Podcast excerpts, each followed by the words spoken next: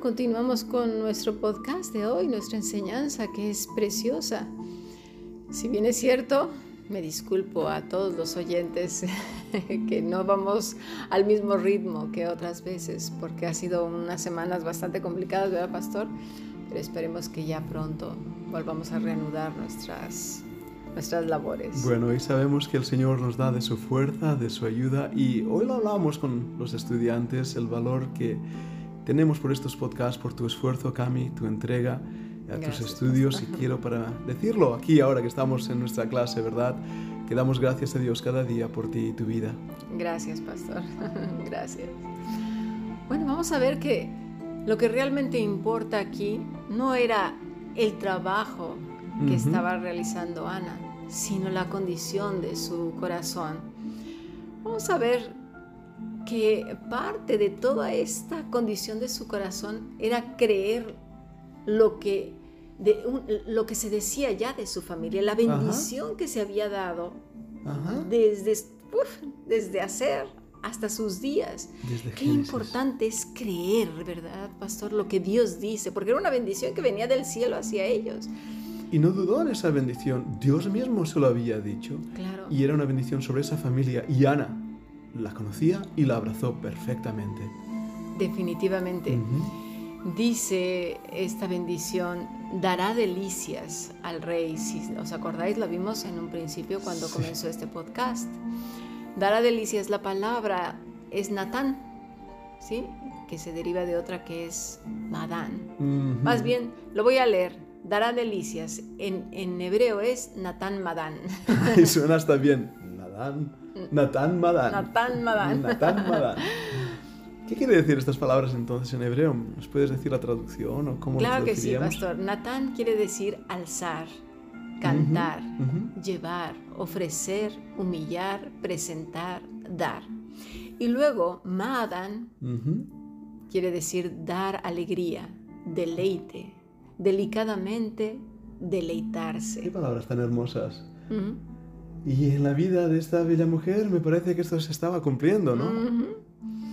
Sí, una de las más hermosas bendiciones. Cantar, llevar, ofrecer, presentar, dar gloria al Rey de Reyes y deleitarse y alegrarse en el Señor y Salvador que había nacido y que tanto ella venía esperando. Ella lo deseaba en su corazón, lo anhelaba, lo hablaba y meditaba en él. El Espíritu de Dios estaba en ella y ella hablaba de todas estas cosas. Por eso decía profetizaba, porque estaba inspirada por el Espíritu de Dios. Y ella ahí en ese templo hablaba, ministraba a Dios. Todo lo creyó, ella fluía de su corazón todas estas cosas, esta bendición precisamente. espero que nuestros estudiantes lo entiendan esto, lo hermoso que es ver estas vidas contrastadas, ¿verdad? Los contrastes de la vida. Por un lado vemos a Caín ofreciendo sacrificios a su manera, haciendo de las suyas y, encima se enfada. Sí, pastor, es decir, por un lado vemos a gente que está trabajando, está haciendo cosas. Sí. Mire, no quiero hablar en el edificio llamado iglesia, sino incluso que dice que hace cosas para Dios, pero su vida es, es que su corazón es lo que dice lo que estábamos leyendo en Isaías, un desastre total, ¿sí? Sí. Y encima todavía se enfadan. Ahora, no faltará el sinvergüenza que quiera, ¿verdad? Eh, decir, por ejemplo, entonces, ¿qué? ¿Ya no puedo servir o qué? Porque aquí, perfecto, hmm. no hay nadie, ¿no? Hmm. Pero de hecho, pastor, eso fue lo mismo que hizo Caín, porque no estamos diciendo que Ana, Zacarías, Elizabeth, María, José, la esposa de, de Manoa, el mismo Manoa y muchos más fueran perfectos. No. ¿Verdad que no? Sino que los corazones. Esa es la clave. Estaban apegados a la promesa. Y eso hacía que sus vidas fueran agradables a Dios. Sí. ¿Verdad? Que el Espíritu Santo les guiara Actitudes como esta de, ay, entonces ya no voy a servir, ah, entonces ya no voy a hacer nada, uf, porque soy de lo peor. ¿Qué es lo que está diciéndome esa persona? ¿Qué es lo que dice? No, no voy a cambiar, voy a continuar siendo el mismo. Exacto. Es lo que está diciendo. Y recuerdo también las palabras del Señor cuando muchos le dirán, no hicimos, no hicimos, no hicimos aquello, lo otro. Y el Señor nos dirá, nunca os conocí, apartaros de mí, obradores de maldad. Son palabras fuertes. Y a ver, esto es lo que, lo que soy, Señor, lo que tengo para ti. Tenemos que pensar en eso, ¿verdad? Mm, bueno, es que la gente en realidad cuando está con estas actitudes, eh, pastor dice, bueno, esto es lo que soy, así soy, no voy a cambiar, o, o, esto es, no puedo ya más, tú me estás pidiendo demasiado, es, lo que pasa es que tú, Señor, si conocieras a mi suegra, pues ah. entonces ya hablaríamos en otro tema. Si tú conocieras a mi cuñada, a mi cuñado, eh, si tú conocieras a mi madre, a mi padre, si tú conocieras a mi vecino, a mi jefa, y siempre estamos poniendo si tú conocieras. Pero el Señor parece que nos dijera, no, al que conozco es a ti. Eso es. y por eso te estoy hablando a ti. Ahí volvemos al jardín del Edén, ¿verdad? La mujer que tú me diste. No, tú, el perro que tú me diste. No, no, no, es que si, si el Señor está hablando a nuestras vidas, es porque a los que nos está conociendo llamando la atención es a nosotros. Nuestras vidas. Si Él quiere llamarle la atención a tu cuñada, tu cuñado, tu suegra, tu suegro, tu jefe, tu jefa, ya Él hablará y ese es asunto de Él, no nuestro. Cada uno dará cuenta de sí, ¿verdad? Así es. Porque somos buenos también para interpretar caras. ¿Lo sabía, pastor? Oh, ya lo creo. eso oh, fue. Eso yo creo que fue lo que hizo este, Caín, cuando agredió a su hermano, al final lo mató.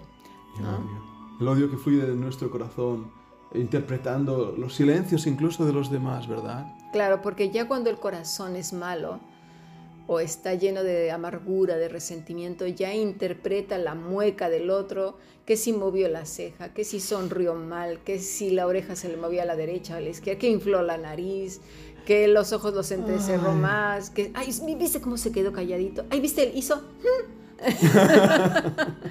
Todos somos buenos para eso y ahí es donde nacen los pleitos, chismes, contiendas, murmuraciones y una serie de etcétera. En vez de mirarnos a nosotros mismos en la palabra de Dios como un espejo que nos muestra nuestros errores. ¿Por qué no nos gusta verlo? No nos gusta. no nos gusta. La actitud de víctima siempre prevalecerá antes que nuestra responsabilidad. Pero mire, hay aún más en cuanto a la bendición que recibió esta mm. familia, la familia de Aser.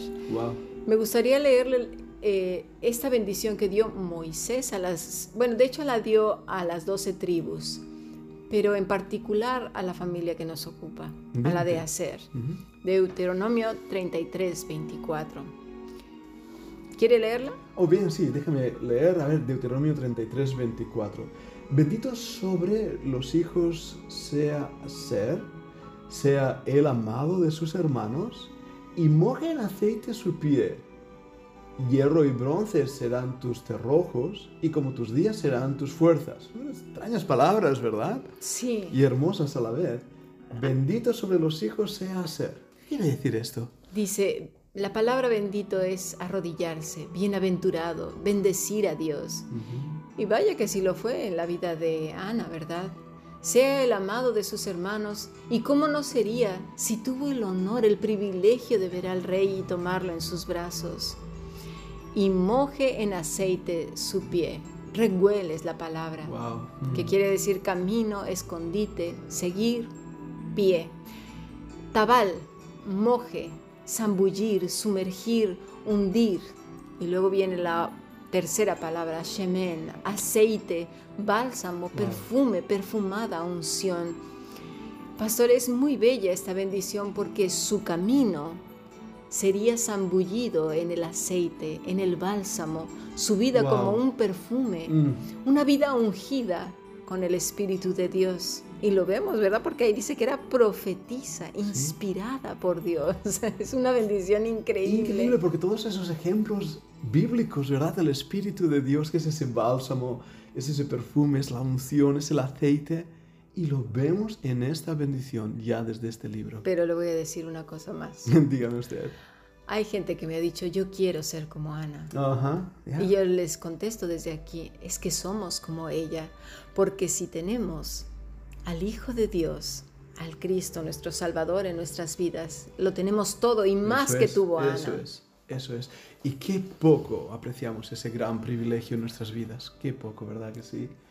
Dios nos ha bendecido con la bendición más maravillosa que jamás nadie ha podido siquiera imaginar. Con la vida del Hijo de Dios en nuestros corazones, llena de riqueza, llena de vida, de todo manjar jamás probado por hombre alguno, que no sea aquel, como Ana, que vive apegada al Rey de Gloria. Así es, pastor, y aún más, pero yo creo que lo veremos después. Hierro y bronce serán tus cerrojos y como tus mm. días serán tus fuerzas. Mañana veremos qué más podremos aprender de la vida de Ana. Recuerda bien y recordemos bien, y me lo digo a mí misma, ¿eh? Sí no es lo que hagamos. Correcto. No es lo que hayamos aprendido en cuanto a que lo más importante es la profesión de ella, no. sino su corazón. y lo que ella creyó en cuanto a esa bendición es que hay mucho. Ella creyó. Sí. Abrazó las palabras que Dios le había dado. Eran ciertas, venían de parte de Dios y las creyó. ¿Lo creemos nosotros? ¿Vivimos en esa consonancia? No deseemos la vida de Ana porque tenemos la nuestra. Y en esta nuestra que tú tienes, ya sea que tengas los noventa y tantos, casi cien de Ana, o menos. No importa la edad. Lo que importa es cuánta vida tiene tu corazón, si está lleno del Espíritu de Dios o no. Esa es la clave. Si tu corazón ha creído las promesas de las escrituras. ¿Y cuáles son esas promesas? Que Cristo vivió, murió y resucitó y volverá por nosotros y que estará con nosotros todos los días hasta el fin del mundo. Esas son tus promesas. Y mientras tú las tengas y las aferres en tu corazón y te aferres a ellas y estés esperanzado de día y de noche en Cristo Jesús, no necesitas ser como Ana ya eres como Ana. Ya eres como Ana, ya lo eres. Y el mismo Dios que prometió a Ana nos ha prometido a nosotros. La pregunta es, ¿lo creemos en nuestro corazón? ¿Lo abrazamos en nuestros corazones? Mm, así es, así que las dádivas del cielo nada tienen que ver con lo terreno. No. Así que pidamos al Señor entendimiento y cordura para comprender las verdades eternas contenidas en su palabra. Vamos a orar, ¿qué os parece? El Salmo 119, 130, Colosenses 2.2 y segunda de Pedro del 1 al 5. ¿Qué le parece, pastor? Vamos a orar estos versículos. Padre nuestro, te damos muchas gracias porque tus palabras alumbran nuestro entendimiento. Mas te pedimos, Señor, que nos hagas entender porque somos simples, torpes, a veces ciegos y muchas veces sordos. Por favor, Padre, Deseamos que nuestros corazones sean consolados en tu palabra, unidos en el amor de Cristo, hasta alcanzar todas las riquezas del pleno entendimiento de tu palabra, a fin de conocer el misterio de tuyo, nuestro Padre y de Cristo, por medio de tu Espíritu Santo. Padre, queremos poner toda diligencia en esto mismo que nos has enseñado, guardarlo en nuestro corazón, meditarlo, rumiarlo todo el día y añadir a nuestra fe virtud y a la virtud el conocimiento de tu palabra y a ese conocimiento el dominio propio para no caer otra vez en lo que ya habíamos dejado y al dominio propio la paciencia que necesitamos para que todo ocurra en el momento en el que tú desees y lo tengas planeado para nosotros y a esa paciencia piedad y a la piedad afecto fraternal entre unos y otros, dándonos testimonio al Espíritu Santo de quiénes son nuestros hermanos, mi Señor, y al afecto fraternal, el amor, tu amor, Señor. Te damos gracias por todas estas enseñanzas. Te pedimos guardarlas, atesorarlas y vivirlas. En tu nombre, Señor Jesús. Amén. Amén, Señor. Nos vemos pues, sigamos aprendiendo. Hasta luego, pastor. Thank you.